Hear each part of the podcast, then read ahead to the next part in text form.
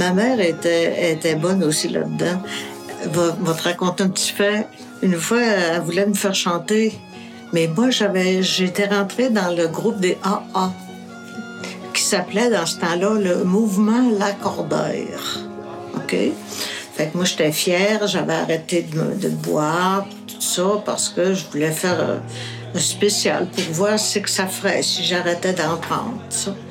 Mais là, elle voulait me faire chanter, il y avait plein de monde dans la maison, puis je, tu sais, elle vient me voir en cachette, en arrière, tu sais, euh, puis elle me donne un petit verre, doux. Tout petit verre de cheminot. Fait que là, elle dit, prends ça, ça va t'aider à chanter. Mais j'ai dit, maman, je l'accordais. Elle dit, ça le cassera pas, ça le cassera pas.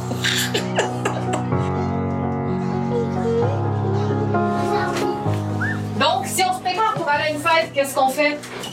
On prend des gâteries de fête spéciale. On prend des gâteaux de fête spéciales? Tricher. Comme un gâteau? Oui! Oui!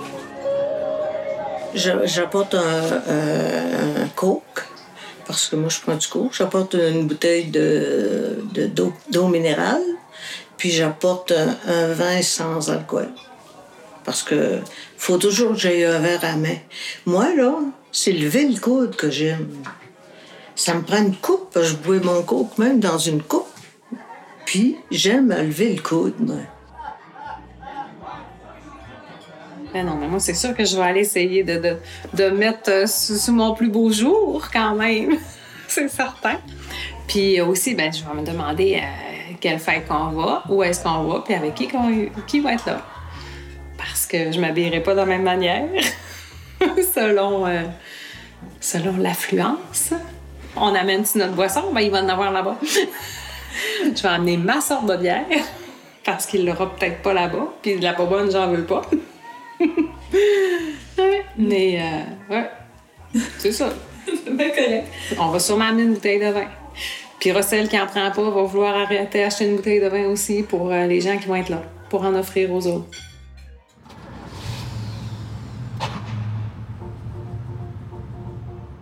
Dans les événements festifs, il y aurait les festivals de plusieurs jours camping. On dort là-bas, on, déménage notre linge, notre bouffe, notre maison là-bas. Fait qu'on va planifier la liste d'épicerie qu'on fait, mais on va aussi planifier potentiellement la liste de substances qu'on va prendre parce qu'on peut pas nécessairement sortir et aller en chercher. Fait qu'on va faire des commandes de groupe avant, par exemple. Ou genre, OK, telle personne va aller acheter la MD puis va faire genre des capsules prémesurées de MD pour tout le monde, tu sais. Ou des trucs comme ça. Puis là, les gens vont arriver là-bas puis vont se setuper un espace. euh, S'assurer que genre, ils ont tout ce qu'il faut dans leur sac à dos pour partir en aventure dans l'univers du festival, par exemple. Fait que bouteille d'eau, snack. euh, Il y a souvent une personne dans le groupe qui est comme un peu plus dans ce mood-là. Euh, D'où l'aspect un petit peu ritualistique aussi, je pense, de tout ça. Ça devient un peu des habitudes. On finit par comme comprendre qu'est-ce qui nous fait du bien pendant qu'on est dans un trip, par exemple, ou qu'est-ce qui peut faire du bien aux personnes qui sont autour de nous, qu'est-ce qui pourrait être utile d'avoir en termes de survie, qu'est-ce qui peut être utile d'avoir au cas où ça vire un peu mal ou que comme je me sens pas bien? Puis après, comme on est prêt pour l'aventure, puis genre on, on y va, tu sais.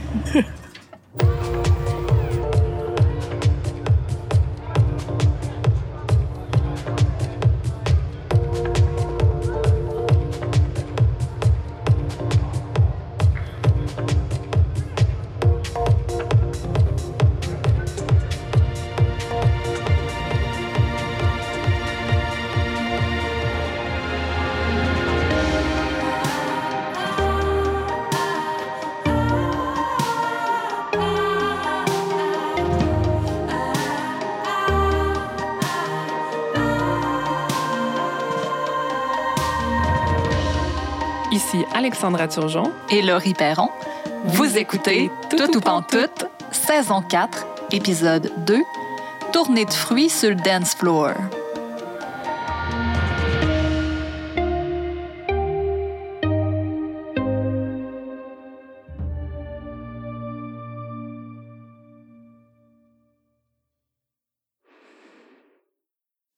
sobre, Tout est sombre dans les recoins.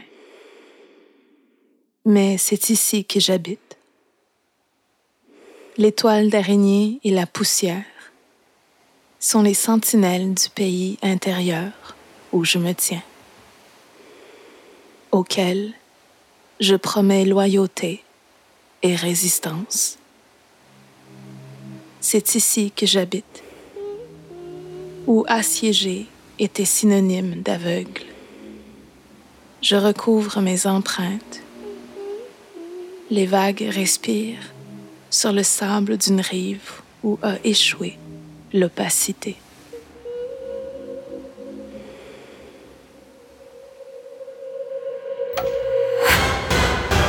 Paul Verlaine, sous, tire sur son jeune amant Arthur Rimbaud qui menaçait de le quitter. Du côté de la musique, c'est pas bien mieux. Beethoven, Moussorgsky, Satie, tous ravagés par l'alcoolisme. Plus près de nous, on voit la naissance du stoner rock, du psychedelic rock et du acid rock. Les beatniks sont ça dérape.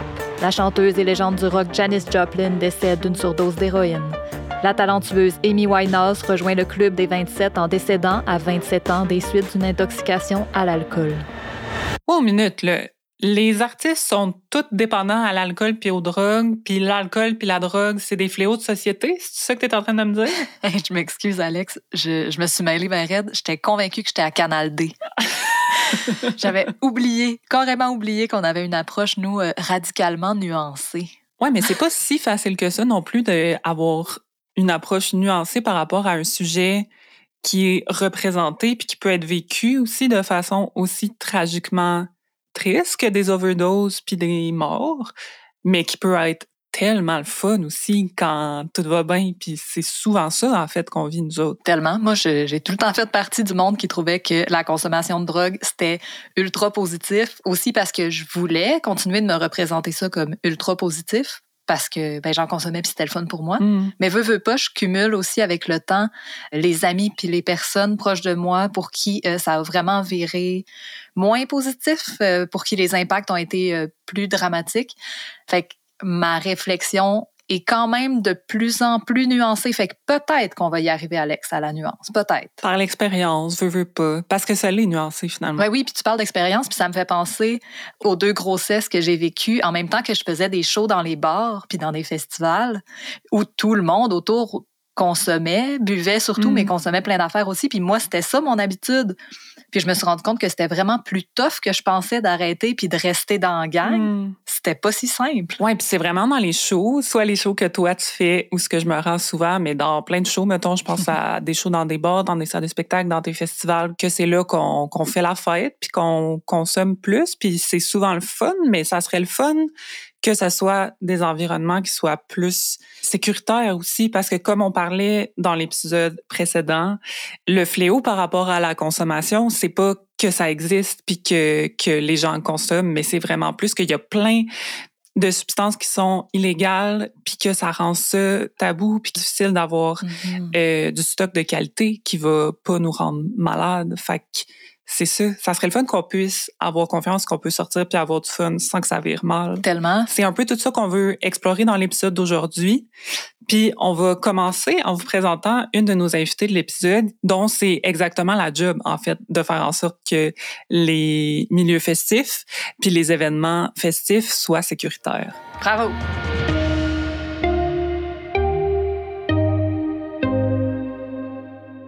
Mon nom, c'est Roxane Halal. Je suis coordonnatrice du service d'analyse de substances au GRIP, donc euh, groupe de recherche et d'intervention psychosociale. On parle d'approche de réduction des méfaits, dans les milieux festifs, euh, on fait souvent un kiosque d'information et de prévention. Donc, euh, les gens viennent nous jaser de conso. On donne du matériel de consommation plus sécuritaire, donc propre et euh, adapté au mode de consommation. On donne aussi des condoms, du lube, etc. On fait de la prévention des surdoses. Puis ensuite, on a aussi souvent un service de outreach, donc des yeux sur le terrain, des gens qui ont un t-shirt visible, donc on peut se fier, aller chercher de l'aide auprès de ces gens-là.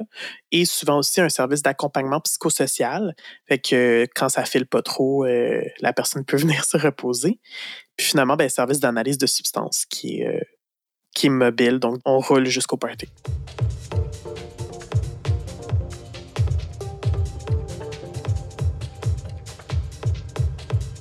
Le GRIP rend compte au préalable les promoteurs de l'événement et s'adapte selon les besoins. Mais dans pratiquement tous les cas, il y a un espace sécuritaire puis sécurisant pour les personnes intoxiquées qui ont besoin d'un break ou de soins. C'est un peu comme une garderie pour adultes, en fait.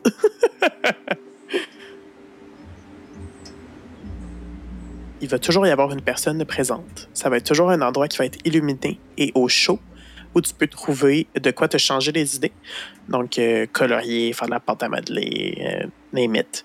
Ou te reposer. Fait que euh, des lits de camp, euh, un espace un peu plus cosy.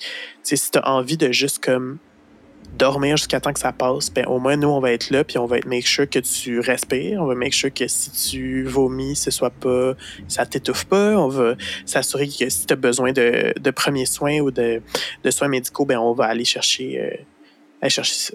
Hey, moi, c'est surtout les fois où j'essayais de rester sobre dans ces parties-là que j'aurais eu besoin d'une garderie pour me calmer les nerfs, je pense. Mais euh, pour vrai, ça peut être une option d'y aller. Dans ces cas-là, Roxana me l'a dit, pas besoin d'être en bas de trip pour aller dans la garderie parce que inquiète-toi pas que j'ai demandé si je pouvais y aller. De toute façon. c'est pas obligé euh, de, de venir de bad trip. Hein. Je veux dire, c'est, euh, c'est beaucoup des gens finalement qui ont consommé, qui viennent, qui finissent par venir nous voir. Mais euh, en vrai, c'est aussi super utile pour des gens pour qui c'est juste overwhelming en ce moment.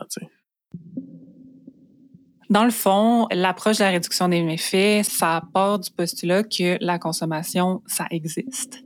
Grande nouvelle.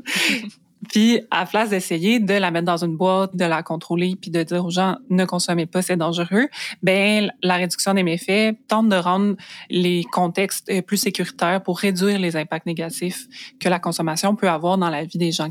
Euh, ça considère toutes les substances sans les démoniser. Puis, euh, ça vient pas non plus les banaliser, comme on a tendance socialement beaucoup à le faire avec l'alcool. On a rencontré une artiste musicale euh, reconnue pour nous parler euh, de la banalisation de l'alcool dans les milieux artistiques.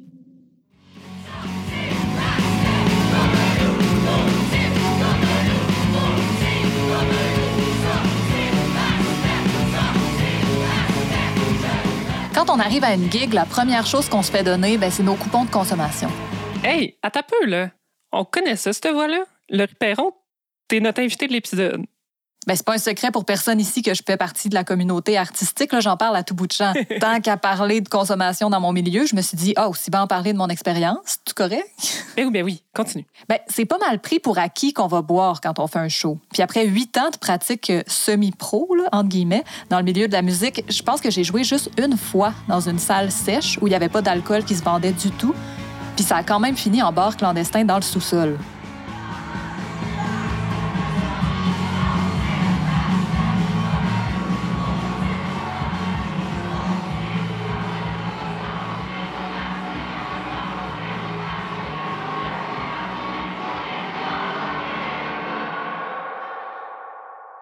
Sais, tu rentres dans un festival en ville, puis genre, la première chose que tu vois, c'est des gens qui t'offrent des shooters, te verser une bouteille de Jack Daniels direct dans ta bouche pour 5 piastres.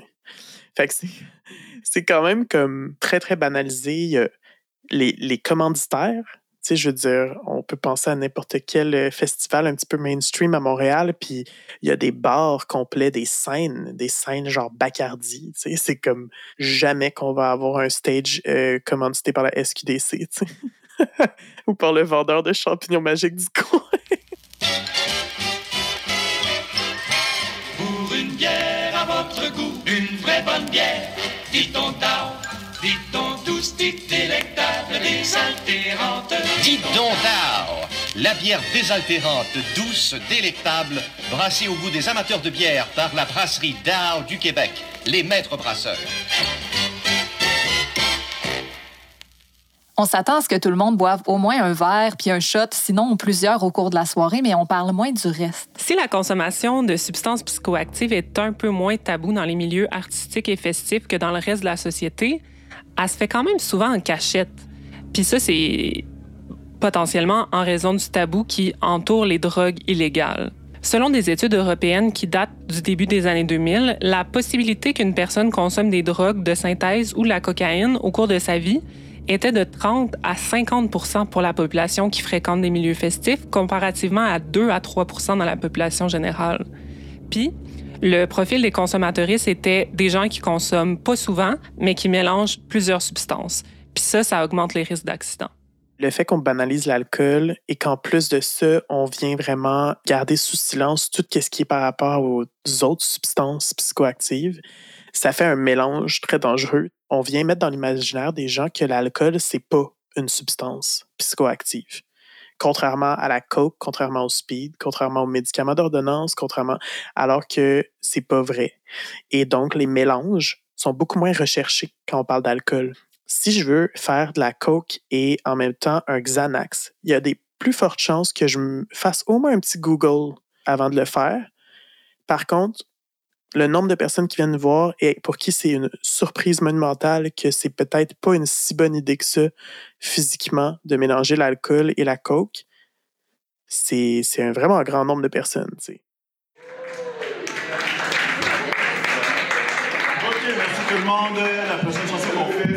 Ça s'appelle le rock.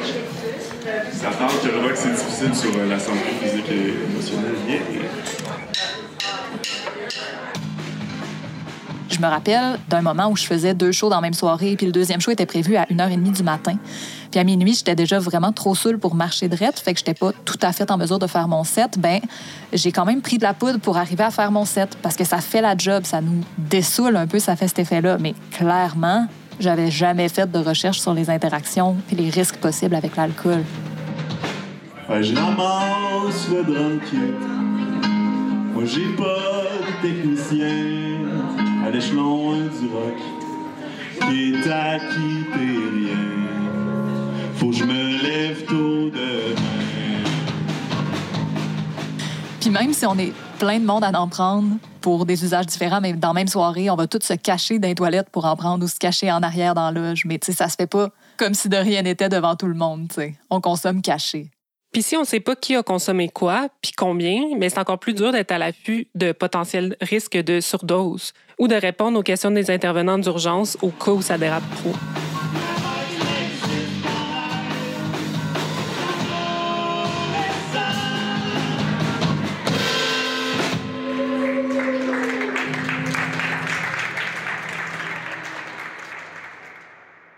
Être avec un groupe d'amis dans des événements festifs, c'est un grand facteur de protection.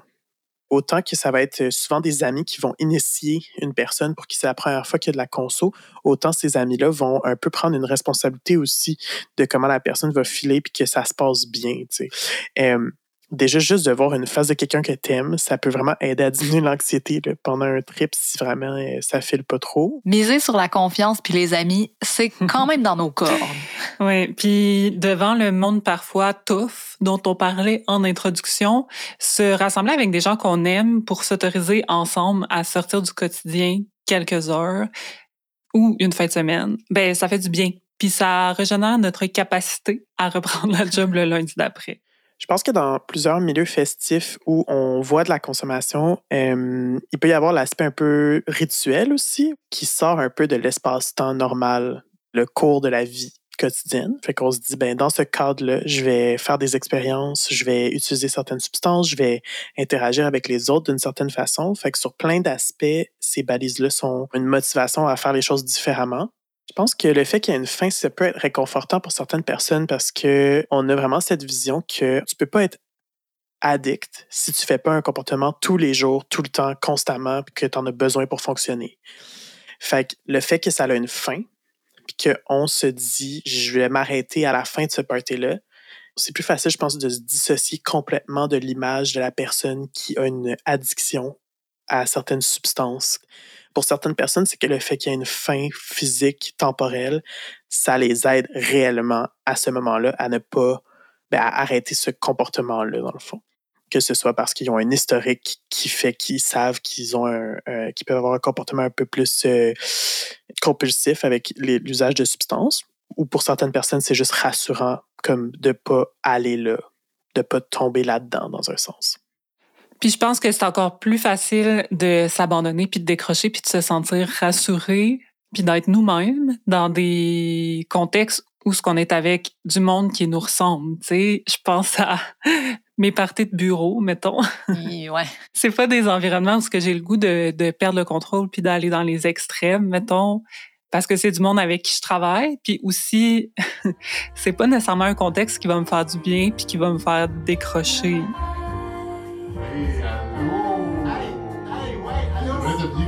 Souvent, euh, on le voit plus comme. Hey, moi je suis content. moi je te vois encore dans la petite robe rouge là. J'ai trouvé que ça avait l'air gentil. On dit que je la fourrais sa photocopieuse. Oui, je comprends. mais même dans les contextes qui sont supposés d'être le fun, mais des fois, il y a un petit enjeu de sécurité aussi, parce qu'on peut pas s'abandonner 100% au plaisir si on se watch constamment.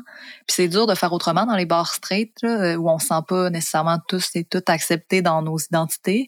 Puis où ça peut être difficile d'être en confiance, même pour les femmes cis hétéros, là, dans les bars straight à cause de la culture du viol. Euh, ça existe-tu les bars straight? J'arrête pas de dire ça. On appelle ça les bars, je pense.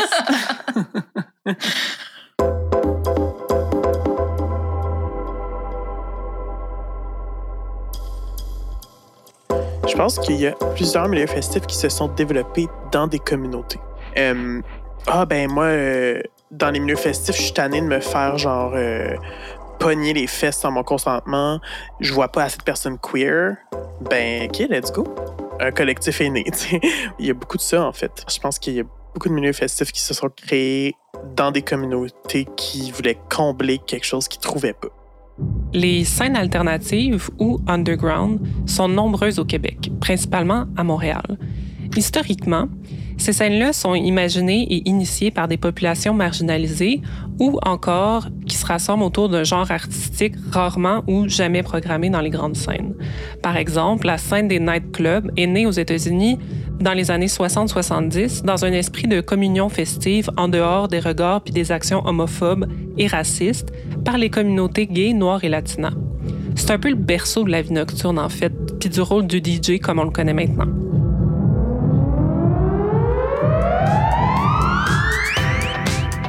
La scène disco, avant d'être réappropriée par les diffuseurs mainstream puis le public blanc ben était une scène afro et gay alternative qui a fleuri dans le village de Montréal. Dans les années 80, du disco a émergé la musique électronique, qui a évolué dans plusieurs directions selon les endroits. Des événements de différentes envergures se sont tenus dans des entrepôts désaffectés ou d'autres lieux alternatifs, qui souvent ne vendaient pas d'alcool pour respecter la loi, mais où les gens consommaient des psychédéliques ou des stimulants. Une certaine panique morale s'est élevée contre ces événements-là, puis une attention policière accrue avec des descentes puis des arrestations ont rendu ces milieux-là plus précaires, mais ont aussi fait leur marque. Des organisateurs ont choisi de se ranger du côté de la loi et l'ordre en s'organisant dans des milieux institutionnalisés avec sécurité, permis et heures de fin, alors que d'autres oscillent entre la légalité, la semi-légalité ou l'illégalité, en choisissant soit d'interdire l'alcool pour éviter les problèmes ou de tolérer ou d'encourager la consommation puis la vente d'alcool envers et contre tous.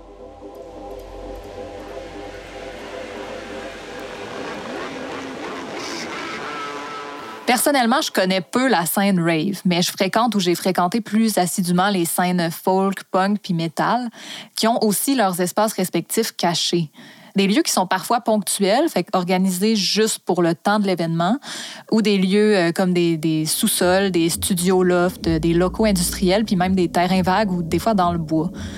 L'adresse est souvent divulguée à dernière minute ou en privé euh, de bouche à oreille, soit pour contrôler le type de personnes qui viennent, dans une volonté de créer un espace euh, plus sécuritaire, mais on y reviendra, ou pour éviter d'être flagué par la police parce que les événements se tiennent plus souvent dans la semi-légalité, ça veut dire euh, pas de permis d'alcool, pas de vente non plus, mais bring your own beer, mettons, ou dans l'illégalité. Fait qu'il y a de la vente d'alcool par un bar clandestin, mais rarement dans la légalité complète, mettons, dans ces sous-cultures-là.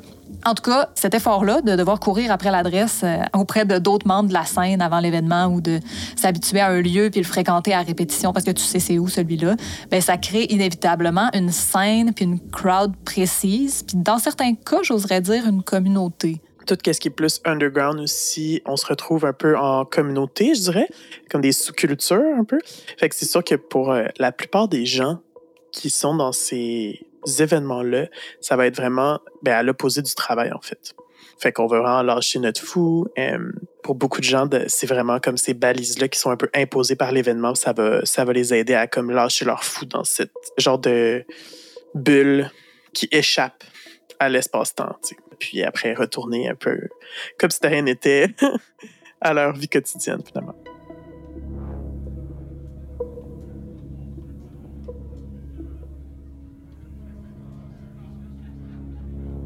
Son inévitable Smirnoff dans son verre de magicienne, les veines prêtes à déborder comme saillantes au printemps.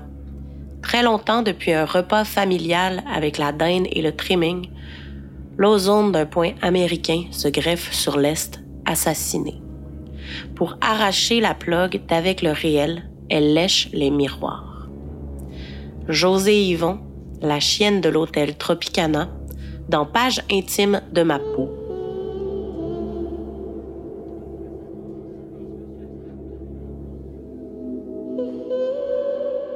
On peut pas passer à côté en parlant de party puis de consommation dans un podcast féministe. Il existe des liens pas tripants entre la consommation et la culture du viol. On peut penser aux nombreuses agressions sexuelles commises par des personnes en état d'ébriété, à l'utilisation du GHB sur autrui, qu'on appelle la drogue du viol, ou juste au désir qui monte en même temps que l'inhibition baisse sur plusieurs substances.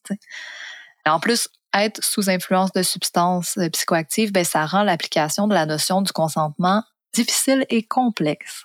Pour tout ce qui est consentement et sexualité en milieu festif où il y a potentiellement de la conso, c'est comme 50 nuances de gris pour faire un très mauvais jeu de mots. Dans la loi, si tu as consommé des substances, tu ne peux pas donner ton consentement. Oui, dans un monde de licorne idéal, personne n'aurait jamais rien pris dans les contextes de sexualité. C'est pas réaliste dans cette idée-là, c'est plus le rapport d'autorité, je pense. C'est-à-dire comme si toi, tu es sobre, puis l'autre personne est en consommation, est-ce qu'elle peut vraiment consentir à qu'est-ce que tu lui offres ou qu'est-ce que... Il y a comme ce rapport-là. Qu'est-ce qui arrive quand les deux ont consommé? Qu'est-ce qui arrive quand les deux ont consommé des choses différentes?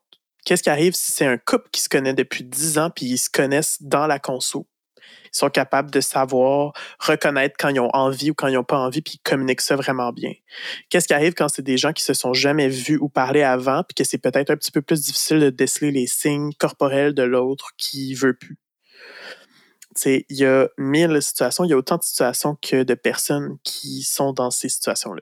En effet, puis les gens qui ont eu des relations sexuelles consentantes après avoir bu une coupe de verre sont quand même nombreux. On peut bien se l'imaginer, sûrement à cause un peu de la banalisation de l'alcool, mais ça peut arriver aussi sur d'autres substances. Des fois, c'est même recherché.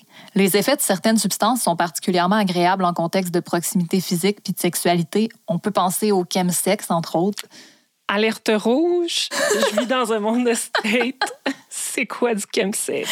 Le chemsex, c'est une pratique qui est surtout répandue dans la communauté gay, puis qui implique en gros ben, de se rassembler en gang puis de consommer euh, plusieurs substances dans le cadre d'une relation sexuelle pour les effets que ça apporte spécifiquement. ouais, soit de diminuer la perception de la douleur, euh, mettons, ou augmenter la confiance en soi, la libido. Euh, bref, juste décrocher en plus de se donner du plaisir Mhm. sexuel en gang. Je comprends. Puis ça permet de faire ça dans un genre de safe space où euh, il y a personne qui est là pour juger tes habitudes puis tes pratiques. Tu sais, tu peux euh, avoir les relations sexuelles que tu veux puis consommer ce que tu veux, somme toute en paix. Fait que c'est positif, mais reste que dans la vie en général, quand nos sens sont altérés, peu importe par quoi, ben ça peut devenir plus difficile de reconnaître les signes de désir ou de refus, même nos propres signes de désir. Ouais. Fait qu'il reste qu'il y a un flou quand même sur la capacité de consentir hors de tout doute dans ces contextes-là ou en contexte de consommation. Clairement. Mais on peut pas faire semblant que c'est impossible puis démoniser toutes les relations sexuelles en contexte de consommation. Exact, parce que des fois, c'est le fun, tu sais. Souvent, c'est le fun. Puis l'autre affaire qui est compliquée, c'est que souvent, dans des cas où effectivement une agression sexuelle, par exemple, a lieu et est dénoncée, ben, la consommation peut être utilisée pour discréditer tant la parole de la personne qui dénonce que de diminuer la gravité des agressions. Mm-hmm. Certainement que le fait qu'on soit euh, dans des milieux où il y a peut-être plus de conso que dans d'autres. Euh, je veux dire, dans des sous-cultures puis des milieux euh, festifs un peu plus underground, il y a quand même une grande partie de ces gens-là qui sont des gens relativement en marge. Fait que le poids de leurs paroles va toujours, je pense, être un petit peu plus remis en cause que potentiellement le banquier euh, cis blanc, tu sais, peu importe. Fait que oui, tout ce qui est consommation, problème de santé mentale va clairement beaucoup utiliser comme excuse pour discréditer autant la personne qui fait le témoignage que les intentions de la personne qui a agressé. C'est tellement gossant, il n'y a pas moyen de prendre un mot du break du patriarcat puis de la culture du viol, même quand on est en train d'essayer de prendre un break de la vie en allant checker un show puis en chillant dans un bar. Ou en travaillant dans un bar. Ouais, pour quelqu'un qui check le show ou qui est là pour chiller, il y a moyen, quand l'environnement devient hostile, de juste choisir de s'en aller. Mais j'imagine pour quelqu'un qui est le show puis qui travaille dans le bar, ça doit être un petit peu moins simple quand l'environnement devient hostile.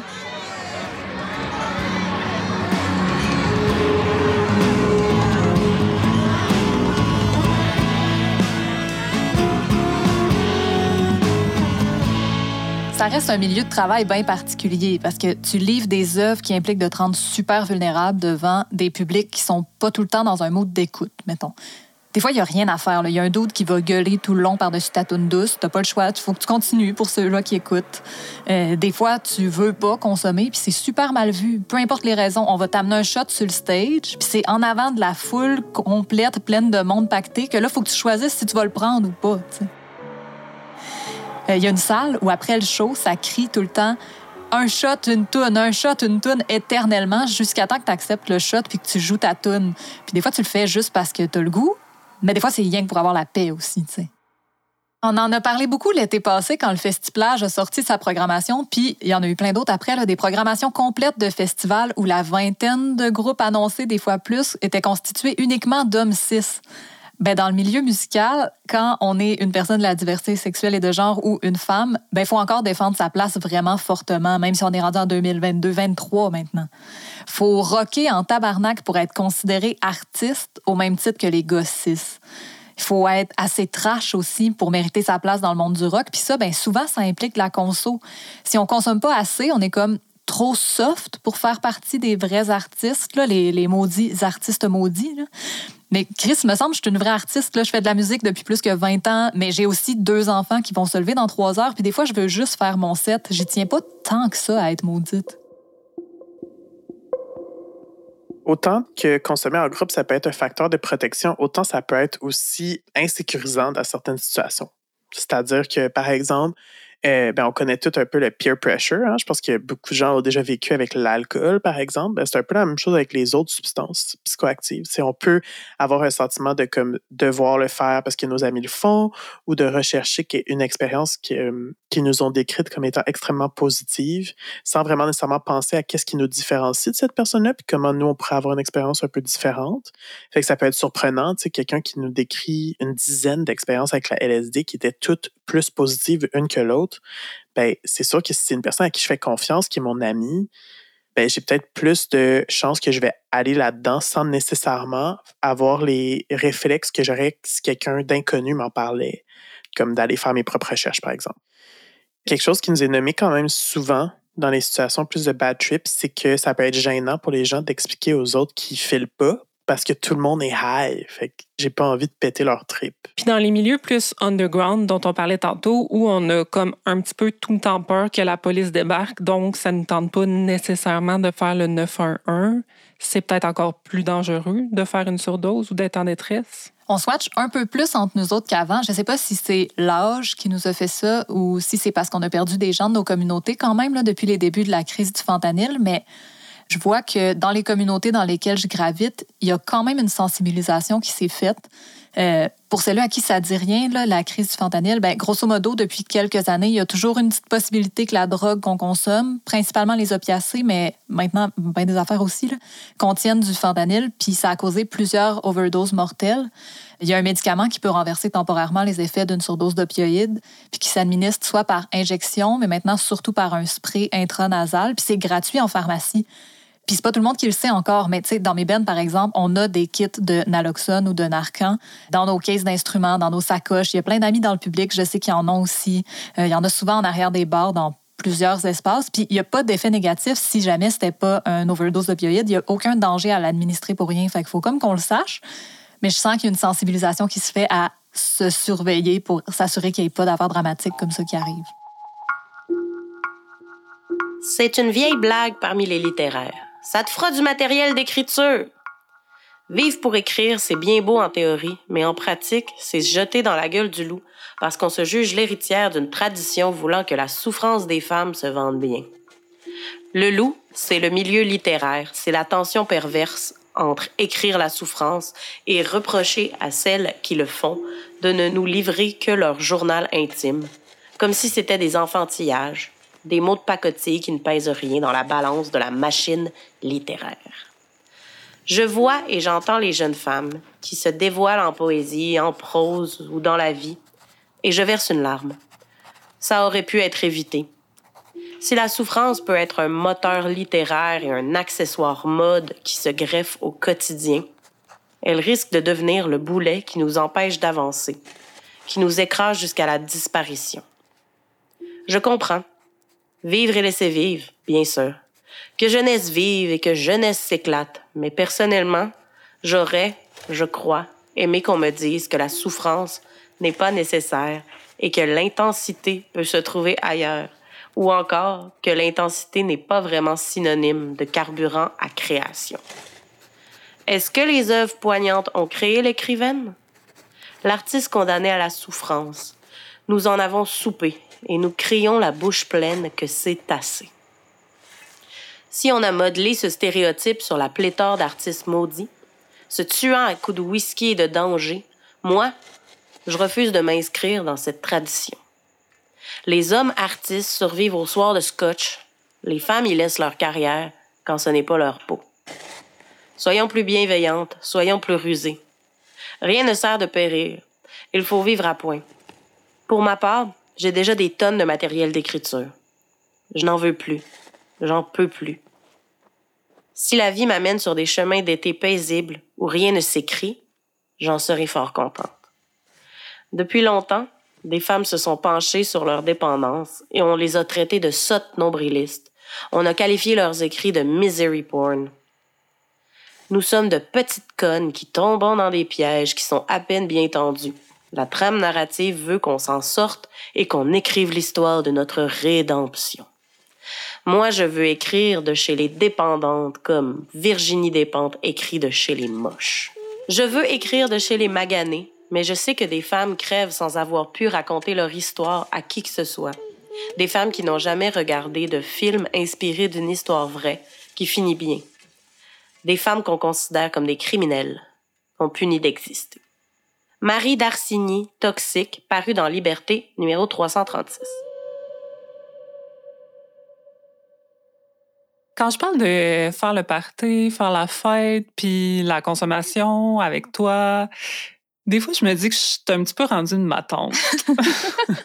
une matante, ça MD des fois, genre, pas tant que ça quand même.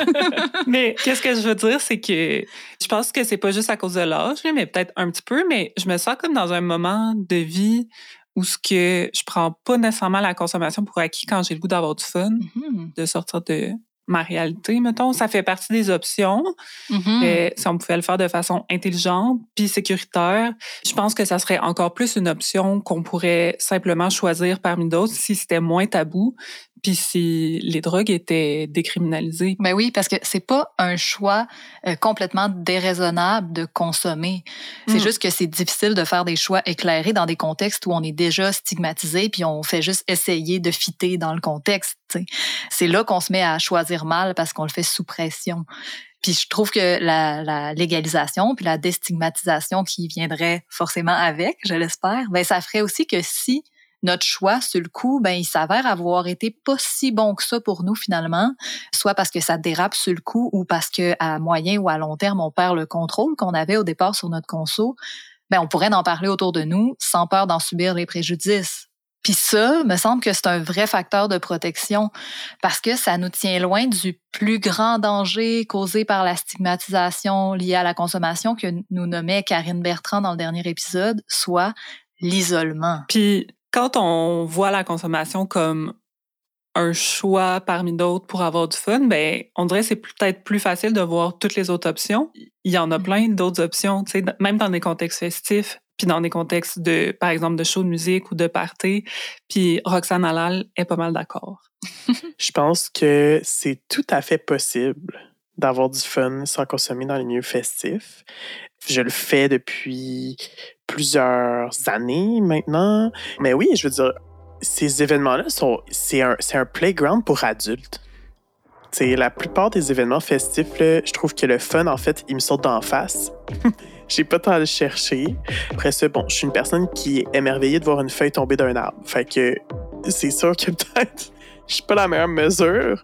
Mais oui, je veux dire, un temps soit peu que t'aimes la musique qui, qui joue, que t'as des amis que t'aimes qui sont là, que tu trouves ton thing aussi. Je pense que pour plusieurs personnes, ça va être de s'impliquer des fois qui va même euh, aider, tu sais, comme d'avoir un, un genre de purpose. Tout ce qui est artistique aussi, tous les workshops qui ont, qui ont lieu, juste d'être dans la nature aussi des fois. Tu, sais, tu peux comme couper des fruits puis genre faire une tournée là, à 3 heures du matin là, et tu vas voir des étoiles dans les yeux des gens. OK, c'est vraiment cute, mais ça me semble quand même pas mal précis comme exemple. Roxane, tu parles de toi, là? 100 Genre, mon sac à dos est toujours énorme quand je me promène dans les festivals. Puis comme, je vais être la fille qui va juste sortir une belle roche puis être comme, tiens. Genre, ou genre, je vais, sortir, je vais avoir amené des Krispy Kreme. Je vais juste aller sur un dance floor puis être comme, tu veux un Krispy Kreme? Honnêtement, c'est genre mon gros fun.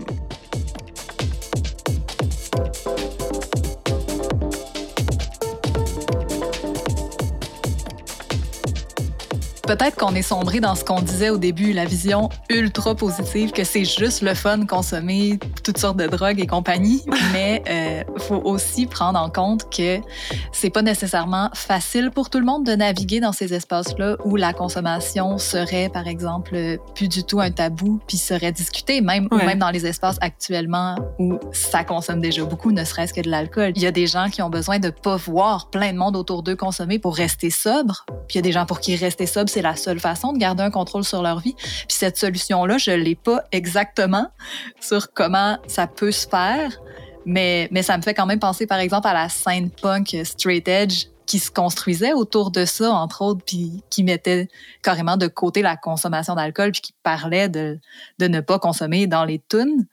Euh, je la connais pas assez pour vraiment en parler, mais je sais que ça se fait. Puis en plus, les endroits de consommation normatifs pour les personnes qui choisissent de pas consommer, ça doit vraiment pas faire un contexte où justement tu te sens relax puis tu sens que tu peux euh, avoir du fun puis décrocher. Ouais. Ces personnes-là doivent constamment se justifier de leur choix de pas consommer, expliquer pourquoi. Euh, les gens souvent insistent pour qu'ils consomment. Puis c'est comme vraiment un effet miroir en fait de qu'est-ce qu'on dénonce depuis tantôt, qui est de devoir justifier le fait que consommer c'est correct aussi puis que c'est pas la fin du monde. Faut tout justifier Ouais. à la place de juste se laisser l'espace de prendre nos décisions chacun de nos bords comme on a besoin. Je trouve aussi que tu sais juste être dans un contexte de fête ou juste d'être dans un contexte de show mettons de musique, je sais pas si tu dis- j'exagère, mais c'est quand même quasiment un buzz en fait d'être dans une foule dans un show de musique. Je trouve que c'est comme hors de la réalité puis hors du quotidien déjà à base. Puis j'imagine quand t'es sur le stage, ça doit être comme encore plus fou comme sensation ou comme buzz. Mettons, quand j'ai pas joué depuis trop longtemps, mais ça manque. En bas d'une fois par mois, mettons, il manque quelque chose, il manque une partie de ma vie. J'ai comme, j'ai besoin de jouer. C'est vraiment, c'est vraiment comme un craving. Moi, j'ai choisi de plus consommer en jouant ou vraiment peu, là, quitte à consommer après si ça me tente, mais c'est sûr que c'est parce que je veux être en mesure de performer à mon meilleur, mais aussi parce que le thrill de jouer sur une scène, de voir la foule en avant de toi chanter les paroles, c'est déjà tellement surréel. On en veut toujours plus, on veut aller plus loin, puis ça, ça nous permet de se dépasser en tant qu'artiste de scène aussi, puis de donner des shows de plus en plus flamboyants. Vraiment, à mesure que le party lève dans la salle, le buzz monte sur le stage aussi. La foule nous drive avec son trip. C'est vraiment un gros boost d'adrénaline. C'est super enivrant.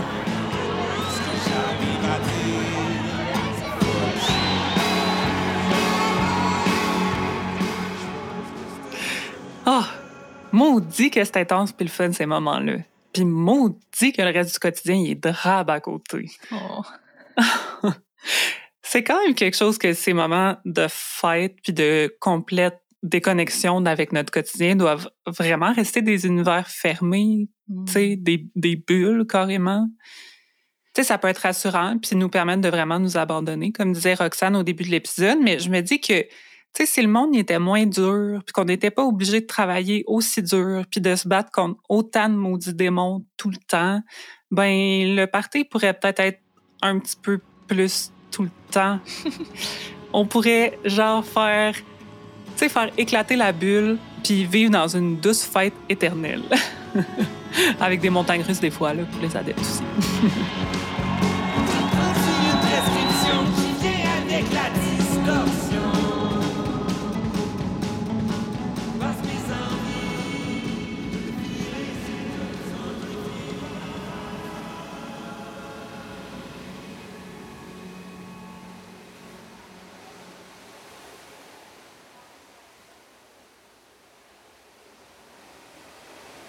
Sensible à la lumière, mes yeux se tournent vers les lustres, où les lucioles émettent un cri, entendu au ralenti.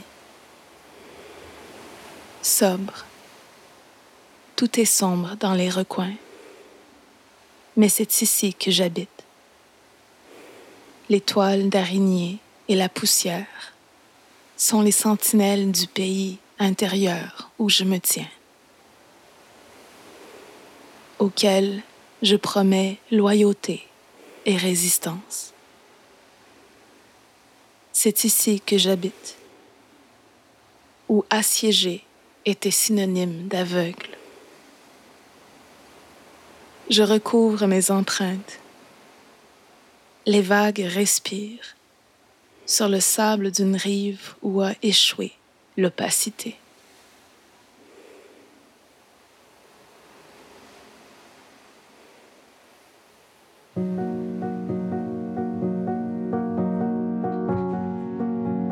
Il est 4 heures du matin, le party est officiellement fini. Il est temps de retourner chacun chez nous, ou chez qui bon consent clairement à notre visite. Il n'y a pas de walk of shame aujourd'hui, la gang. Tout est correct. Vous venez d'écouter Tournée de fruits sur le dance floor, le deuxième et dernier épisode de notre mini-série sur la consommation. Dans les prochains épisodes, on s'en va pas si loin. On parle de justice, de sécurité, de police, de prison, mais aussi d'art puis d'espoir. Si vous avez aimé cet épisode, on vous invite à en parler autour de vous, à le partager sur les réseaux sociaux ou à nous donner des étoiles sur les applications. Ça fait rayonner tout ou tout. Merci à Roxane Halal pour son expertise et ses réflexions.